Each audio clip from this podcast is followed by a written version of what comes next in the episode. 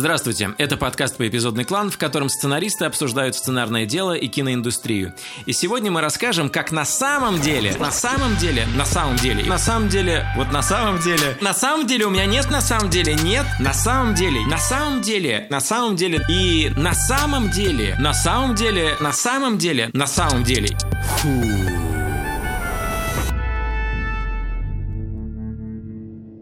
Внимательные слушатели, наверное, уже заметили, что мы периодически хвалим другие подкасты и телеграм-каналы. Мы это делаем потому, что в ответ они будут вынуждены хвалить нас.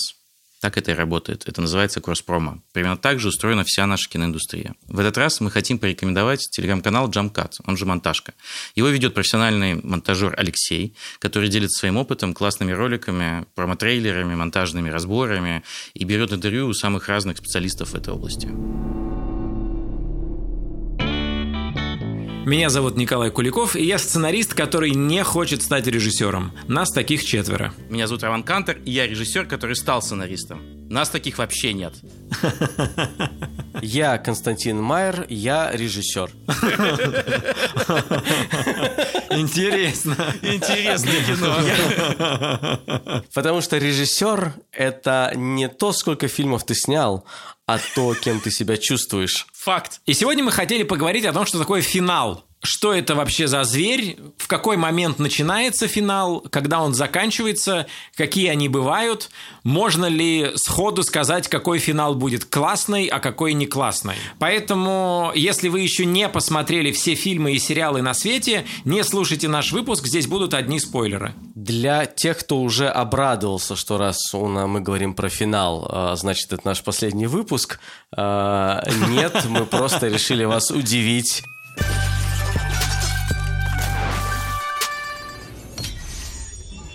Я вот прочел, мне кажется, довольно много книг о том, как писать сценарии, и прочитал немало статей и вообще всего.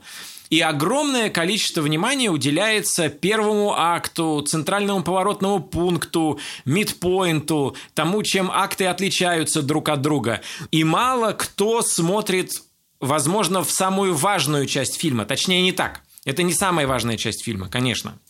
Но это настолько важная часть фильма, что если у вас плохой фильм, но хороший финал, то вам простят очень часто дурной фильм. Скажут, ну там надо дотерпеть, конечно, до финала, но в целом нормально. А если это неплохой фильм, в котором просран финал, вот тут прям сильно расстроить можно зрителей. Важно сказать, что если вы выпускаете прокатное кино и рассчитываете на то, что зрители заплатят за ваше кино, нужно помнить, что именно финал – это то, что очень сильно влияет на сарафан, на то, чтобы люди пошли и рассказали о вашем фильме другому человеку и посоветовали пойти. Я не помню точно, в каком исследовании я прочитал, но зуб даю, что оно было.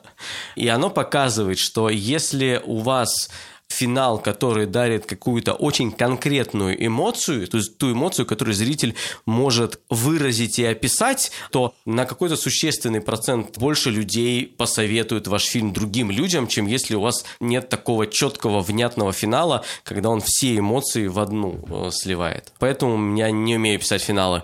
Мне кажется, финал, он ставит сразу перед зрителем все вопросы ко всему фильму целиком.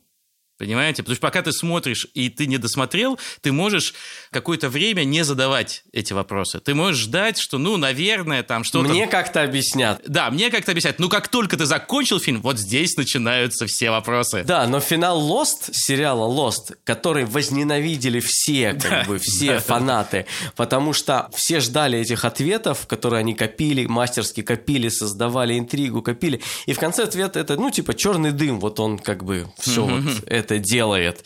И создатель Лоста, Дэймон Линделов, когда его спросили по поводу э, такого финала скомканного, он сказал, подождите, ну вот вы 99 серий предыдущих, которые смотрели, вы посмотрели? Да. Удовольствие получили? Да финал вас расстроил. Ну, хорошо, одну с одной серии мы не справились. Ну, типа...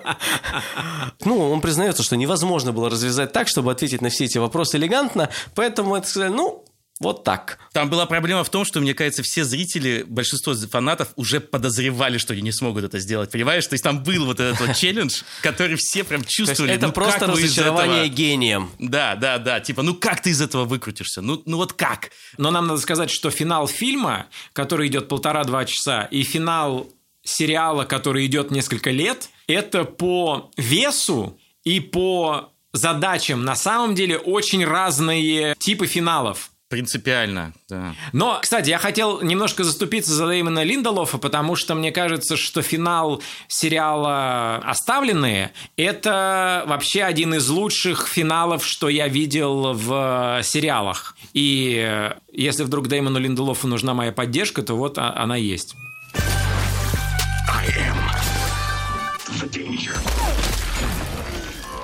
Давайте поначалу поговорим про финалы фильмов, потому что они вроде бы более понятные.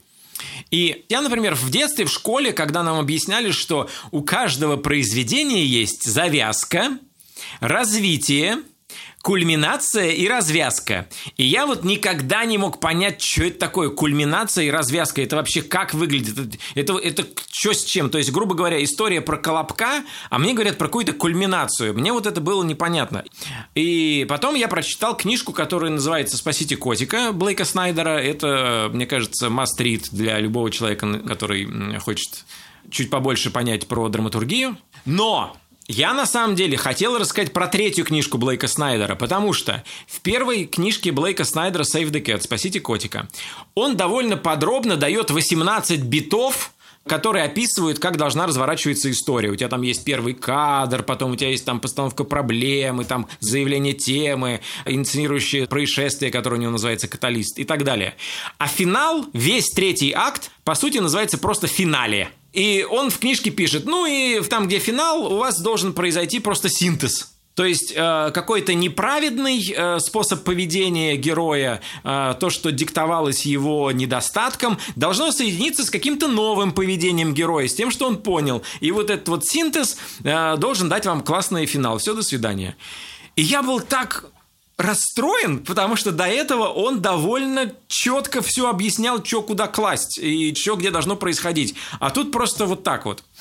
Потом у него вышла вторая книжка, э, где он разбирал разные фильмы по своей схеме. И в третьей книжке, где Блейк Снайдер отвечает уже там на разные экзистенциальные вопросы сценариста, там, как жить, как справляться с критикой, как переписывать, э, как никогда не сдаваться и так далее, он коротенечко рассказывает про то, как устроен финал. Он говорит, слушайте, да, я в прошлый раз вам сказал, все вроде понятно, сделайте финал. На самом деле непонятно.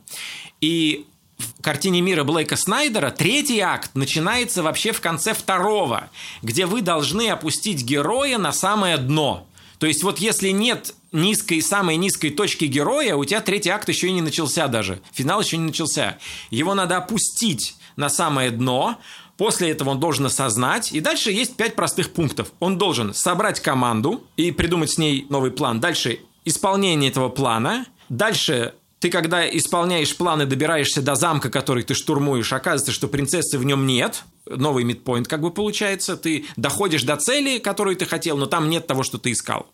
Дальше ты глубоко-глубоко думаешь, и дальше новое исполнение плана. Вот, вот так он описывает э, как бы финал. У меня есть небольшой такой трюк, которым я пользуюсь какое-то время. Я с какой-то момент понял, что мне, как зрителю, когда я смотрю кино, очень важно вот первые кадры. Вот первые, действительно, даже не столько сцены, сколько э, вот, вот ситуация, в которую ты попадаешь в первых кадрах фильма. И я действительно почти всегда начинаю с этого. То есть я пытаюсь понять, какой будет самый интересный вход в историю, чтобы я дальше это смотрел. Соответственно, после этого я сразу почти что начинаю думать про финал. То есть я, я в каком-то смысле сразу придумываю начало и финал, и основная моя работа, и самая сложная работа, которая у меня есть, когда я пишу именно фильмы, если мы говорим про фильмы, это вот написать вот эту золотую середину. То есть она самая всегда Интересно сложная. пройти между, между уже придуманными Да. образами. И это действительно сложно. На самом деле, ты, придумав этот финал, поймешь, собственно, куда тебе и как тебе идти. Но ты говоришь, я придумываю первый кадр, первую вот сцену, образ, и финальную, и потом говоришь про второй акт. А как финал-то, финальную-то образ ты как придумываешь?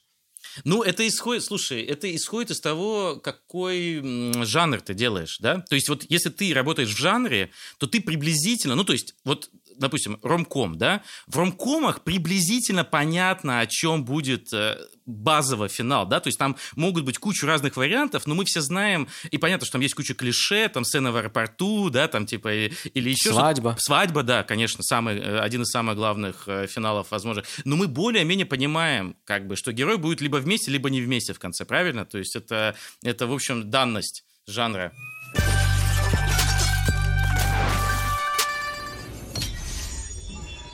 Почему я всегда выступаю за хэппи-энды, а тем более в авторском кино? Потому что в авторском кино иногда очень важно высказывание. И открытый финал как бы является в авторском кино приглашением к дискуссии. Например, финал фильма «Верность» который как раз тоже приглашает к разговору, к диалогу о верности, о ролях мужчины и женщины в семье, об открытости, о доверии. Этот фильм завершается тем, что героиня, которую играет Евгения Громова, блистательная артистка, ну просто чума. Она заходит одна, уже без своего мужа, в автобус, садится и едет вот этот финал как бы приглашает тебя к размышлению. Он такой, так, ну они договорились или нет? Они разведутся или нет? Они пришли Почему к... она одна здесь, да. Почему она одна? То есть ты слишком много должен туда своих размышлений как бы впихнуть, но у тебя для этого становится слишком мало информации, слишком мало как бы рассуждений об этом. Так вот, и когда у тебя возникает такая невнятность в финале – которая, может быть, и была запланирована авторами, и на самом деле в случае с верностью она была запланирована, потому что они говорили, мы хотим как бы всех пригласить к диалогу, мы, у нас самих нет высказываний, мы хотим, чтобы высказывания вы сделали сами. Окей, есть такая позиция, но мне кажется, что если ты как художник топишь за какой-то тип проживания, за что-то, что тебе важно, ты должен показать победу этого в финале. То есть победа твоей темы в фильме – это на самом деле скорее принадлежит авторскому кино где есть какое-то высказывание, где тебе кажется, что вот если ты не выскажешь сейчас, все, мир развалится. Так вот, как раз победа и хэппи-энд в авторском кино, мне кажется, просто жизненно необходимы. Но раньше, в начале 20 века, у всех фильмов, которые привозили в Россию, переснимали финал, потому что были фильмы с хэппи-эндом с западу из-за бугра, а русский зритель не любил, потому что он говорит, ну не верю, это вранье. И, да, серьезно, это специ... правда так было, переснимали да, фильмы? это да, правда да, да. было, и у нас э, кинотеатральный наш как бы рынок, он достаточно существенен был для мирового кинематографа, как сейчас, наверное, Китай, условно говоря. Да, да, да. И поэтому специально делали финал, где был не хэппи-энд, а противоположные эмоции переснимали. И это назвали русским финалом. Это был термин русский финал. Да ладно. Д- да, это, это Костя, в принципе, пересказал э, всю суть, но я могу лишь уточнить, что это связывают с тем, что в России, когда кино только появилось, главным искусством таким массовым был театр. И это был русский драматический театр. Типа все, что связано с русской классической традицией театральной, это э, не хэппи-энд, там Чехов, например, да, какие хэппи-энды у Чехова. И это ассоциировалось с высокой культурой в России. А когда привозили фильмы зарубежные, они не могли э, всерьез их воспринимать, если они не заканчивались трагично. Понимаете? Эти люди жили в России, они знали, как происходит на самом деле, и не верили в это все. То есть, собственно, э, технически это выглядело так, что буквально доснимали под русский рынок, как сейчас под китайский действительно доснимают специальные сцены а, с китайскими героями. Так вот, они снимали «Герой плывет», и он, значит, доплыл во французской версии этого фильма до, до конца. Значит, и все, и ты титры. Типа, и они такие останавливают, так, а теперь для России снимаем. И он плывет, плывет и тонет. Типа весь фильм точно такой же. Да ладно, да ладно. Да, это правда, это правда, да.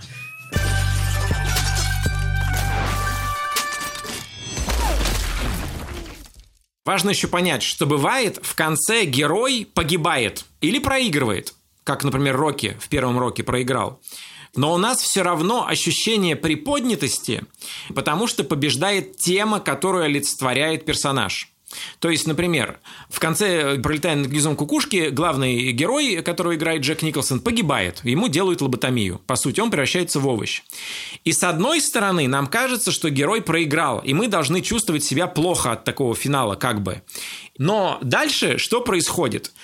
Джек Николсон, то есть МакМерфи, э, так его зовут в этом фильме, олицетворяет тему свободы и борьбы за свободу неважно при каких обстоятельствах. То есть пока ты жив, ты борешься за свободу, за себя, и для себя и за других. Но индеец, с которым он дружил всю дорогу, э, МакМерфи, видя что МакМерфи сломлен, ну, ему сделали лоботомию, на самом деле подхватывает его тему, берет эту мойку, которую не мог выдрать Марк Мерфи, пробивает окно и сбегает. И мы понимаем, что несмотря на то, что герой погиб, его тема продолжается. Так же, как несмотря на то, что Христа распяли, все равно, э, ну, вот христианские ценности, там, любви к ближнему и так далее, прощения, они все равно живут. То есть хэппи-энд – это победа высказывания, как это сформулировать? Хэппи-энд – это победа того уравнения темы, за которой ты топишь. И поскольку МакМерфи представляет тему борьбы за свободу, и в конце индеец поднимает его тему, нам на душе хорошо. И такое э, бывает сплошь и рядом. И Хэппи-энд – это именно когда торжествует та часть уравнения, которую ты отстаиваешь. Я вспомнил фильм, который очень люблю, «Выпускник» mm-hmm. с Дастином Хоффманом, и там поразительный финал, потому что формально, формально он э, супер хэппи-энд, то есть э, главный герой прибегает э, в спойлер, в церковь и буквально крестом крестом, крест, да, да, да, отгоняет, да, да, да. отгоняет, значит, всех вот этих злодеев, которые ему мешают, и забирает невесту. То есть буквально забирает невесту, они вместе убегают с ней, садятся в автобус и дальше едут. И дальше произошла удивительная вещь. Я когда это увидел, я реально офигел в свое время. Вот кажется, ну супер хэппи ну куда же более хэппи-эндовый хэппи да? И вот они садятся на заднее сиденье этого автобуса, и дальше кадр остается на их лицах, и он держит, то есть ты думаешь, ну все, сейчас титры, все, uh-huh. вот сейчас титры, вот сейчас uh-huh. титры, но кадр держится, и он держится, и он держится, и он держится, и ты видишь, как в кадре их лица вдруг начинают меняться, и они вдруг... Да осознают, что перед ними сейчас вся эта жизнь. И они смотрят еще в разные стороны. Да, но только ты знаешь, как это родилось? Магия, магия кино в чем? Я потом специально почитал, так как настолько меня поразил этот финал. Я думал, можно ли было такое придумать? То есть написано ли было в сценарии, и они сидят, и на их лицах... И смотрят, и смотрят, и Да, смотрят. типа, и, можно ли было это написать? И я понял, что нет, потому что на самом деле, на самом деле, насколько я помню, это режиссер Майк Николс, и он сказал, что это просто они снимали этот кадр, и актеры думали, что сейчас режиссер должен сказать кат, ну, типа, останов, остановить э, съемку. И они уже устали и перестали играть. Они просто перестали играть, как документ... Значит, и он в итоге в монтаже, они не думали, что это войдет в монтаж, они думали, что это вырежется все. И дальше он просто, я думаю, сидя на монтажном столе, видит это, понимает это, чувствует это и оставляет это в фильме. И это легендарный финал. Тут важно понять, что мы называем финалом. Потому что то, про что ты говоришь, это финальный кадр а, то, что этот фильм работал бы и без этого кадра, мы понимаем это. То есть то, что случилось до этого, для темы фильма куда важнее, чем вот эта финальная, скажем так, очаровательная виньетка на самом деле. То есть это очаровательная виньетка и наполненная смыслом виньетка, но все равно это виньетка, потому что то, что называется обязательной сценой для романтической комедии, ну для любой комедии, уже случилось до этого. Ну да, да, я, я понимаю, что все то, что должно было случиться в фильме, случилось до этого, и это очень важно. И, нельзя, нельзя понятно, что финальным кадром все это решить, если этого не было. Это тоже понятно. Но вот э, настоящие, мне кажется, шедевры именно часто за, э, завершаются вот такими кадрами. Я вот сейчас э, вспомнил финальный кадр фильма «Крестный отец». Финальный кадр этого фильма – это закрывающаяся дверь. То, что мы в ней видим, буквально последние секунды до того, как она закрылась, в них кульминируют все темы, собственно, этого фильма. Главная, собственно, тема, мне все-таки кажется, сценаристу придумать идеальный финальный вот этот вот кадр, вот это решение, это дико сложно. И, но, мне кажется, я, но я сейчас к зрителям обращаюсь, которые пишут, вы сможете, у вас получится. Я так конечно, не считаю, что это только режиссура может Нет, нет, помочь. конечно, это режиссура. Я думаю, что надо, конечно, стараться. Надо стараться такие придумывать вещи. Еще классный постфинал, как бы назовем его, в фильме «Инсепшн», последний кадр – ну, конечно. Где продолжает крутиться волчок. Но на самом деле, опять же, все остальные линии уже были закрыты до этого. Он хотел вернуться домой, хотел воссоединиться, и он воссоединился. Может, он воссоединился во сне, но самое главное воссоединение произошло. И фильм, который вообще редко обсуждается, хотя мне кажется, это выдающийся фильм. «Prisoners» Дени Вильнева. О, обожаю, вообще, мой любимый фильм просто, обожаю этот фильм. Я так рад, я так просто рад, что ты его сейчас э, упомянул. Там на самом деле есть вот похожие э, виньетка в конце. Завершились все линии, вроде всех, кого надо спасли, всех, кого нужно наказали, но! И вот когда заканчивается на этом «но», очень часто авторы именно это и воспринимают за открытый финал. Угу. Но открытый финал это не это. То есть, если мы все отрезаем вот эти виньеточки у этих фильмов, эти фильмы все равно работают и производят эмоциональное впечатление. Угу. То есть, там финал нормально размазан на 20-30 минут как бы мощного приключения. Давай закроем тему открытого, открытого финала. финала. Да, давайте наконец-то закроем. Закроем навсегда эту тему, да. Что такое открытый финал? Что является открытым финалом? Что не является открытым финалом? Мне кажется, открытый финал – это финал, в котором тебе автор говорит, а ты сам решай, как завершились линии, кто прав, кто виноват, наказали или нет. А может, это все был сон, мы не знаем. Ну, то есть, когда максимальная неопределенность в финале. Я хочу еще отделить мног... Э, как бы открытый финал от клиффхенгера, потому что э, клиффхенгер, который, что, ну, по сути, дословно-то переводится как э, висящий да. на скале. Зависший, вот. зависший на зависший, скале. Зависший на скале, да, да, да, да. Mm. А, ну, как момент того, что ты не знаешь, что же с героем произойдет дальше, и ты поэтому будешь смотреть вторую часть, а дальше третью часть. Так вот, клиффхенгер — это не финал вообще не финал. И он вообще может не иметь никакого отношения к финалу или очень как бы условное. Это после финала ты как бы даешь какой-то еще поворот, который заставляет, просто заставляет зрителя вернуться, э, к, если это сериал, то э, к следующей серии там ну, ждать неделю или в, в, если в американском телевещании. Или если это фильм, то ты завешиваешь такую же интригу, вот все, он герой победил, и тут прилетает новый терминатор, но герой об этом не знает. И этим, конечно, злоупотребляли, и поэтому э, вот эта знаменитая рука, как называется, рука смерти или как, когда все герои победили, и такая рука из-под земли, э, значит, угу. через на кладбище такая, ха, и вылезает вверх, и мы такие, ничего, еще не закончилось. То есть это надо отделить, это не, не финал, это обещание следующей истории с этими же героями и что зло все еще, э, у нее зло, зло может подняться. Ну, это трюк, там, в общем-то. Угу. Это трюк, но он работает, когда информация подана так, что тебе нужно завершить ее как бы. В музыкальном плане можно было бы так сказать.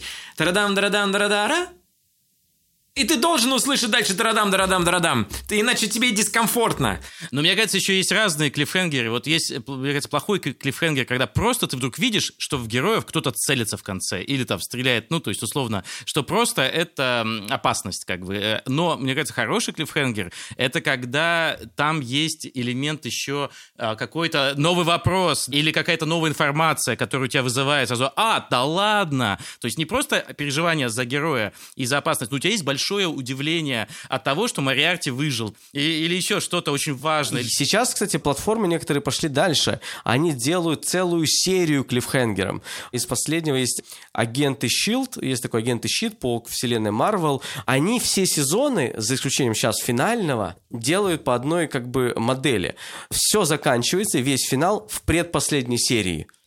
А последняя серия, это вообще там типа прошло три года, и начинается новая история, где есть отголоски все того, что было в сезоне. Ну, как бы тебе же нужно объяснить, как-то связать. Но в целом это новая история началась. И все, они заканчивают и говорят, ждите год. До свидания.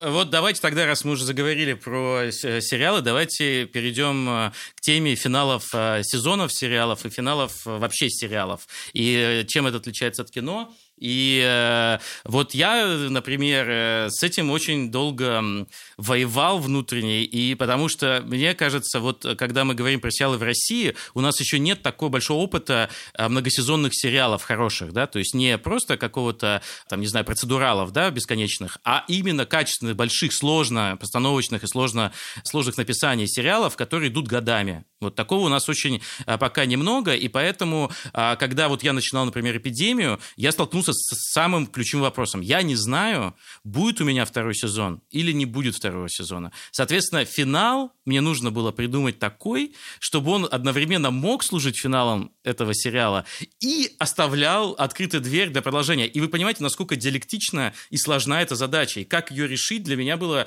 Ну, то есть я с такими э, задачами никогда не сталкивался, такой драматургической сложности, потому что этот вот баланс нащупать, это очень сложно. Ну как, э, ну это, это уникальный опыт, объективно. И то есть есть какая-то формула, то есть или как ты поставил вопросы? Вот вы-то не досмотрели сезон? Я досмотрел все. Я все досмотрел. Кость, ты досмотрел? Блин, кайф. Я к тому, что э, это сильно разделило зрителей. То есть для кого-то этот финал э, был слишком клиффхенгерным, слишком неожиданным, и смешно будет спойлерить, конечно, свой сериал, и странно, вот, но там появляются, скажем так, новые люди, как бы, которых мы не ожидали там увидеть. И для кого-то это был фактически, а, кстати говоря, для автора романа, например, она мне написала, это был почти что комедийный финалом, она засмеялась, она говорит, что я, конечно, не рассчитывал на такую реакцию, на смех, но этот смех был от неожиданности, скажем так. Вот. А с другой стороны, многим это понравилось, да как бы многие сказали, вау, типа, вот это, типа, неожиданно, да, там, типа, и так далее. Но фактически, мне кажется, теоретически, мне удалось э, сделать так, чтобы, в общем-то, мы получили эмо- эмоцию в конце, и, и историю главных наших героев, она на, на самом деле закончилась. Она, правда, подошла к какому-то своему завершению, которого может быть продолжение только очень радикально новое, да, какое-то совершенно другое. С другой стороны, появились новые обстоятельства, которые нам могут обещать, что там что-то еще будет. Вот, вот, вот, вот и все. И, в общем-то, я, когда это написал, я правда не знал, о чем будет второй сезон.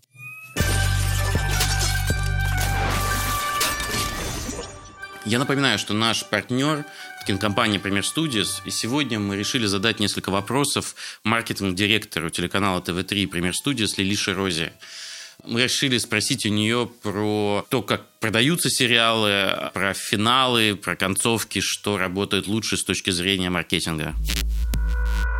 Какой финал лучше продает? Клиффхенгер или не клиффхенгер?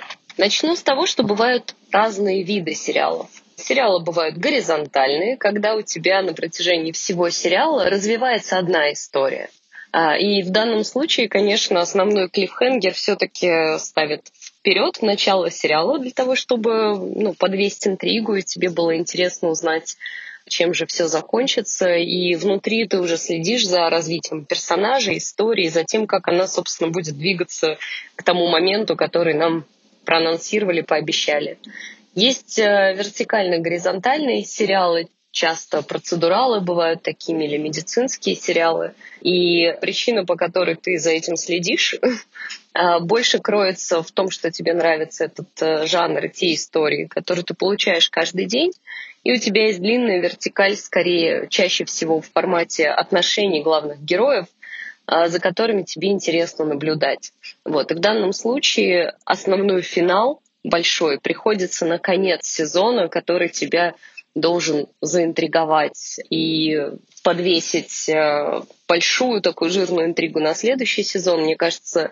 Но помимо того, что есть горизонтальные сериалы, есть э, вертикальные сериалы, горизонтально-вертикальные, есть еще э, такой прекрасный жанр, как Дженга Storytelling, поскольку сейчас достаточно много сериалов, которые основаны на реальных событиях. Один из сериалов, который, я надеюсь, мы все очень ждем, это сериал «Перевал Дятлова», который создала и за которым стоит наша студия, Премьер Studios. В этом сериале в принципе, любой россиянин знает, чем все закончилось. Девять туристов погибли в горах Урала. Это известная, легендарная, очень печальная, при этом действительно интригующая, наполненная мистикой и различными версиями история. Но мы не знаем как. И, собственно, интерес в том, чтобы следить за развитием этого сериала, такой истории заключается в наблюдении за тем, как герои дошли из пункта А в пункт Б. Мы знаем, чем все закончится, мы не знаем, каким образом герои в эту точку пришли. Что важно, на что мы обращаем внимание, как мы продвигаем. Ну, если уж говорить про финал, то, конечно, мы никогда не продаем финал в маркетинге. Это спойлер. Более того, мы, э, например, когда мы занимались рекламной кампанией сериала «Чернобыль. Зона отчуждения» вторым сезоном, то мы делали все возможное для того, чтобы и пользователи не обламывали кайф другим людям и не а, продавали содержимое серии сами, то есть не спойлерили. Нам пришлось даже пойти на такой отчаянный шаг. Мы, наверное, впервые в истории запустили сериал как прямоэфирное событие. То есть мы его вещали по всем а, временным стволам насквозь. Имеется в виду, что, ну, вы знаете, в России очень много временных поясов, вот, и когда в Москве еще даже нет прайма, в Владивостоке уже все посмотрели, рассказали, заспойлерили, поэтому мы сделали две вещи. Мы, а, чтобы действительно зрителям, где бы они ни находились, в каком бы часовом поясе они ни находились, а, было интересно а, наблюдать за тем, что происходит в сериале, чтобы не испортили это удовольствие, мы, во-первых, отключали комментарии до окончания серии, вот, э, ну, делали много там спойлер-алерта, призывали зрителей не спойлерить. Вот, но помимо этого мы действительно а, разместили сериал как прямоэфирное событие. Что это означает на практике? На практике это означает, что а, он э, выходил ну, как Формула-1, знаете, в 7 часов, не знаю, в 7, по-моему, вечера в Москве. Вот, и сразу же сквозняком шел на все стволы. К сожалению, там Владивостоку доставалось больше всего. А нам писали зрители, что им приходилось заводить будильник, вставать ночью. Как маркетолог я воспользуюсь э, этой возможностью и скажу вам, что этой, надеюсь, уже осенью мы очень ждем большого события, важного для нас сериала. Конечно, это сериал «Перевал Дятлова», который обещает, э, что наконец-то тайна перевала будет раскрыта. В сериале прозвучат основные версии их будет расследовать э, главный герой, следователь в исполнении Петра Федорова.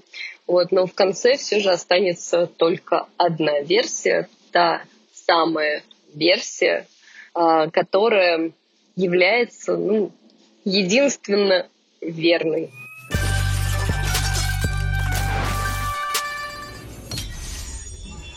Но согласитесь, что есть некое удовольствие от того, что ты досматриваешь сериал, и в нем, правда, есть э, тоже финал какой-то. Как да, зритель, конечно, это, безусловно. Как зрители классно. То есть это мы всегда балансируем с этим. И на самом деле есть еще часто, мне кажется, такая ловушка. Это все зависит от идеи. Потому что какую-то идею вот ты придумываешь, ну как там, не знаю, того же физрука, понятно, что она может, в общем, быть очень долгой. Но есть и истории, именно которые даже вплоть до названия предполагают э, конечность. То есть я вот сейчас приведу пример.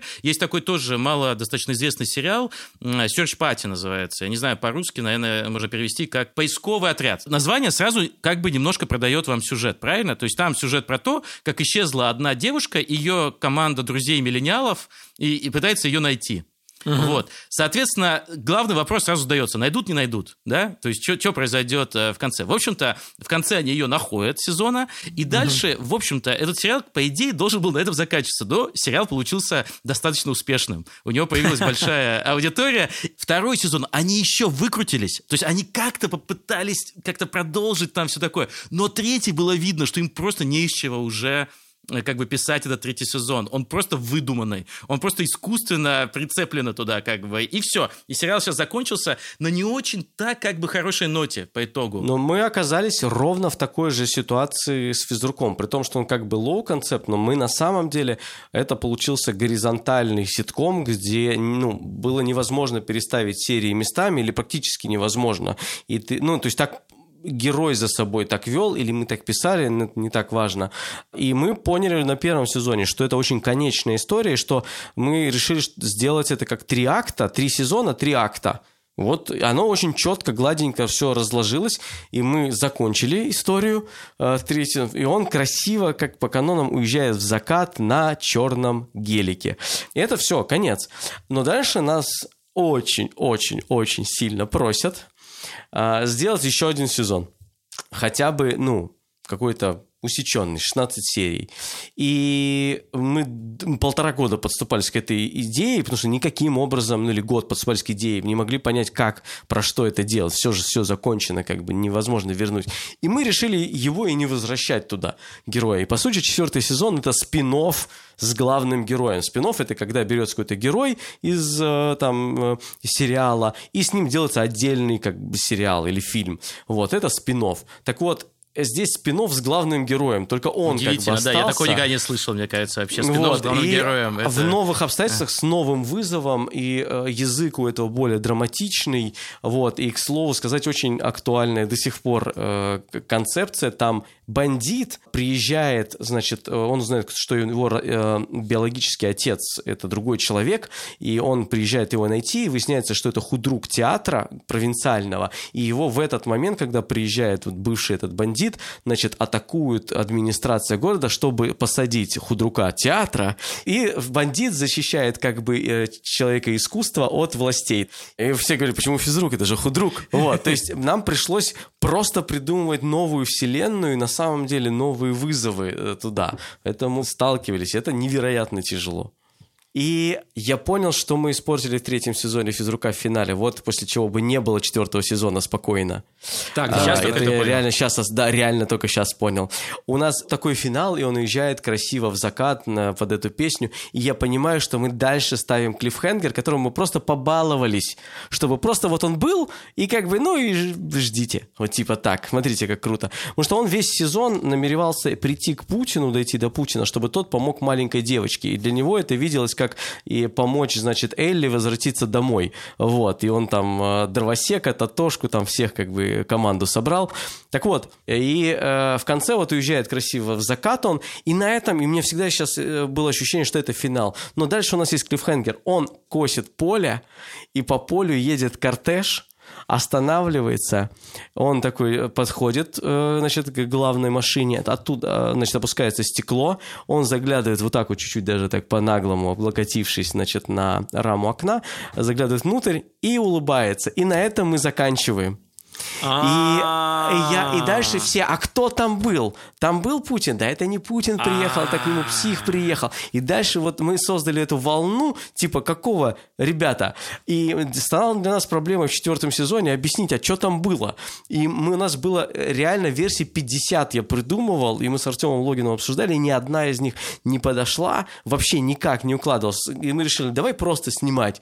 Вот, и мы снимаем, потом что-нибудь придумаем. Мы ничего не придумали, но нас за это проклинали. И вот это клиффхенгер, которого не надо делать. Вот не надо. Надо было на том меланхоличном настроении остановиться, да. Сегодня был открыт такой драматургический ход, как ловушка Майера. Ловушка Майера это когда ты в моменте придумываешь какую-то захватывающую, леденящую кровь херабору, которая тебе очень нравится в моменте, и она всех как бы веселит, ты ее вставляешь в фильм, и потом ты такой, так, а что дальше-то делать? Вот такое случается. Ты иногда себя сам загоняешь в херовую я, ловушку. Мне кажется, что я вот в конце сезона эпидемии, может быть, в ловушку Майера попал. Или э, синдром... Потому что оставим синдром Кантера на что-нибудь другое, на какой-нибудь другой проект, как бы, как бы серьезный, трагический. И эффект Куликова, я думаю, тоже должен быть.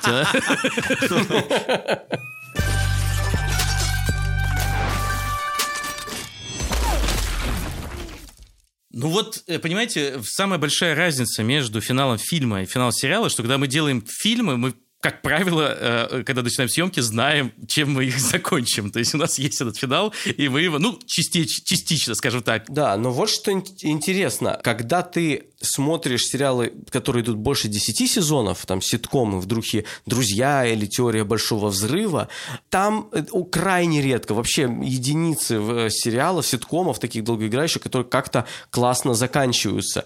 Потому что, ну, как могут закончиться истории про отношения в реальности, в жизни? То есть нет там какой-то кульминации и какого-то такого финала интересного, который потом ты, ну, хэппи-энда такого веселого. Ну, как-то все банальненько по-бытовому происходит.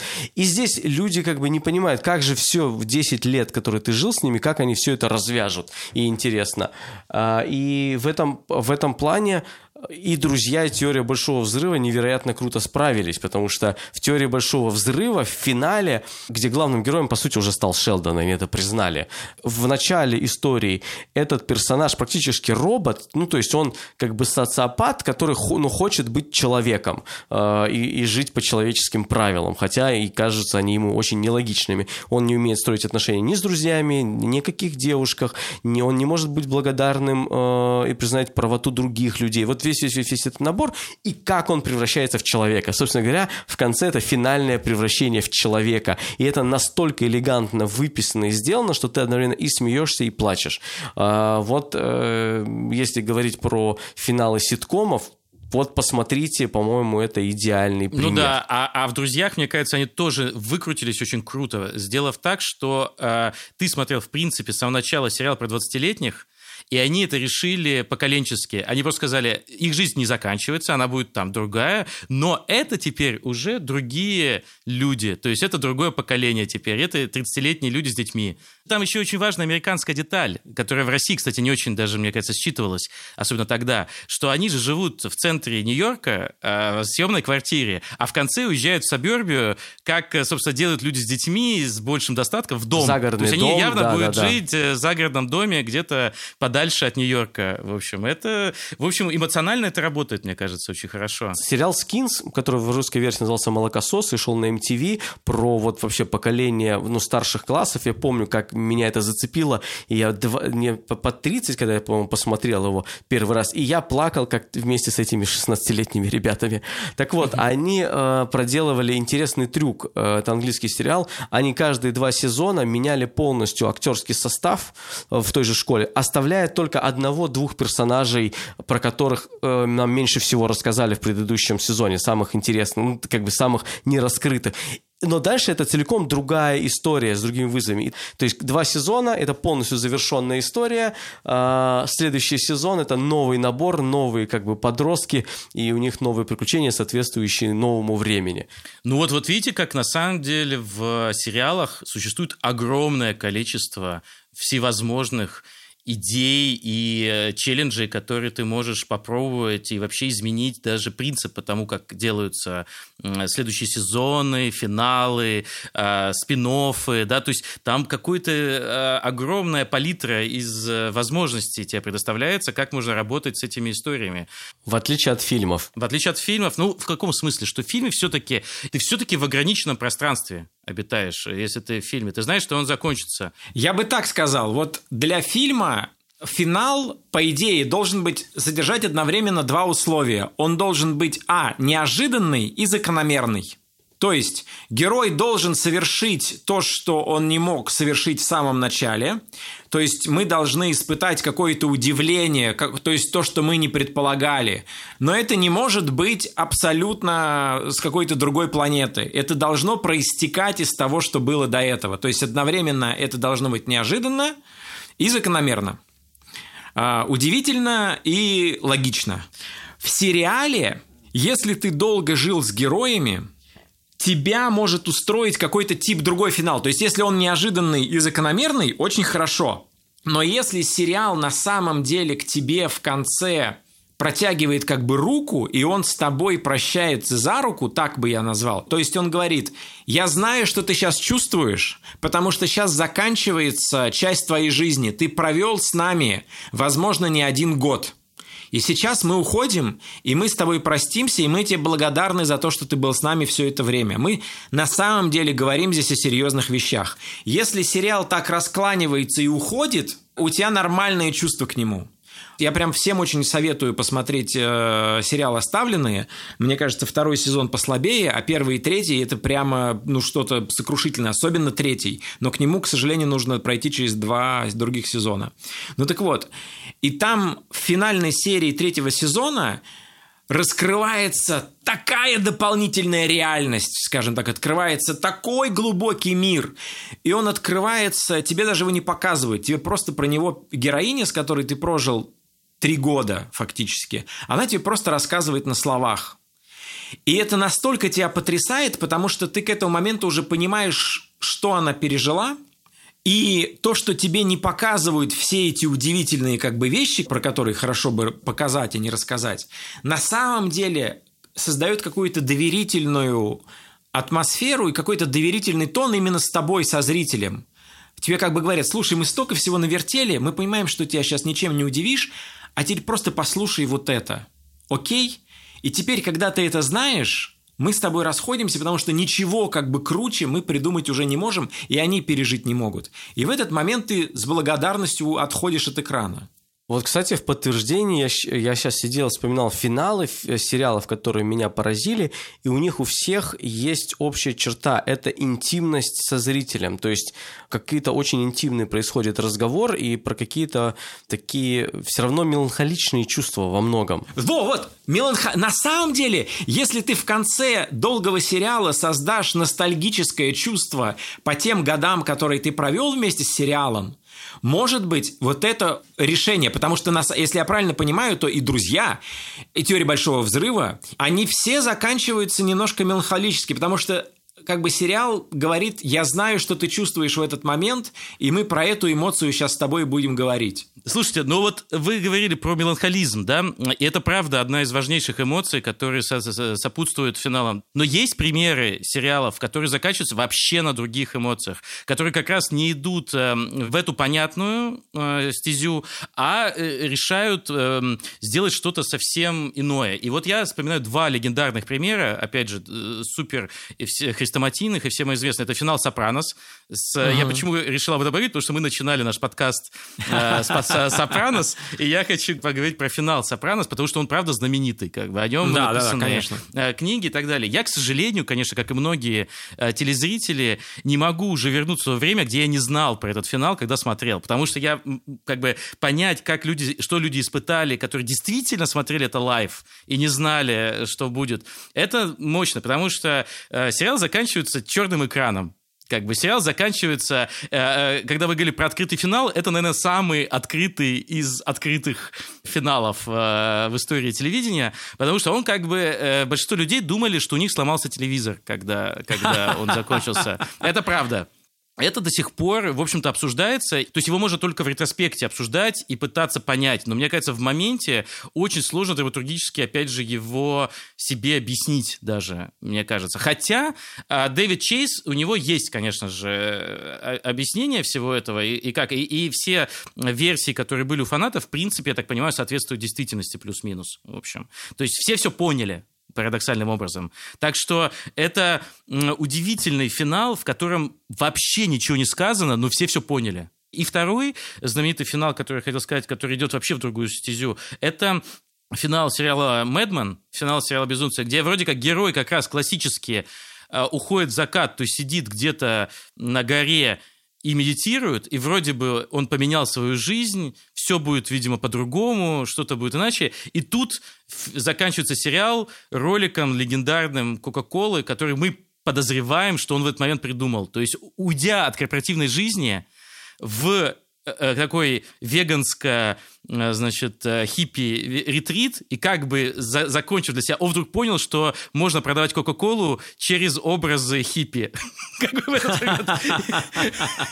Вот. И как бы ничего больше не показав, кроме, собственно, самого ролика. То есть сериал заканчивается не на героях, а просто на новом ролике. И ты домысливаешь за себя, что привело к этому. Но тема торжествует. Тема торжествует. Да. Вот что интересно, для хорошего финала, который заставляет еще об этом финале рассказывать, два элемента, вот я за наш разговор для себя выделил обязательные, каноничные. Это максимальное падение героя и обязательно торжество темы. Я бы еще так сказал. Сейчас я встаю на позицию в гиковского деда, но я бы так сказал. В финале герой должен пережить что-то хуже, чем смерть, но обрести что-то больше, чем жизнь.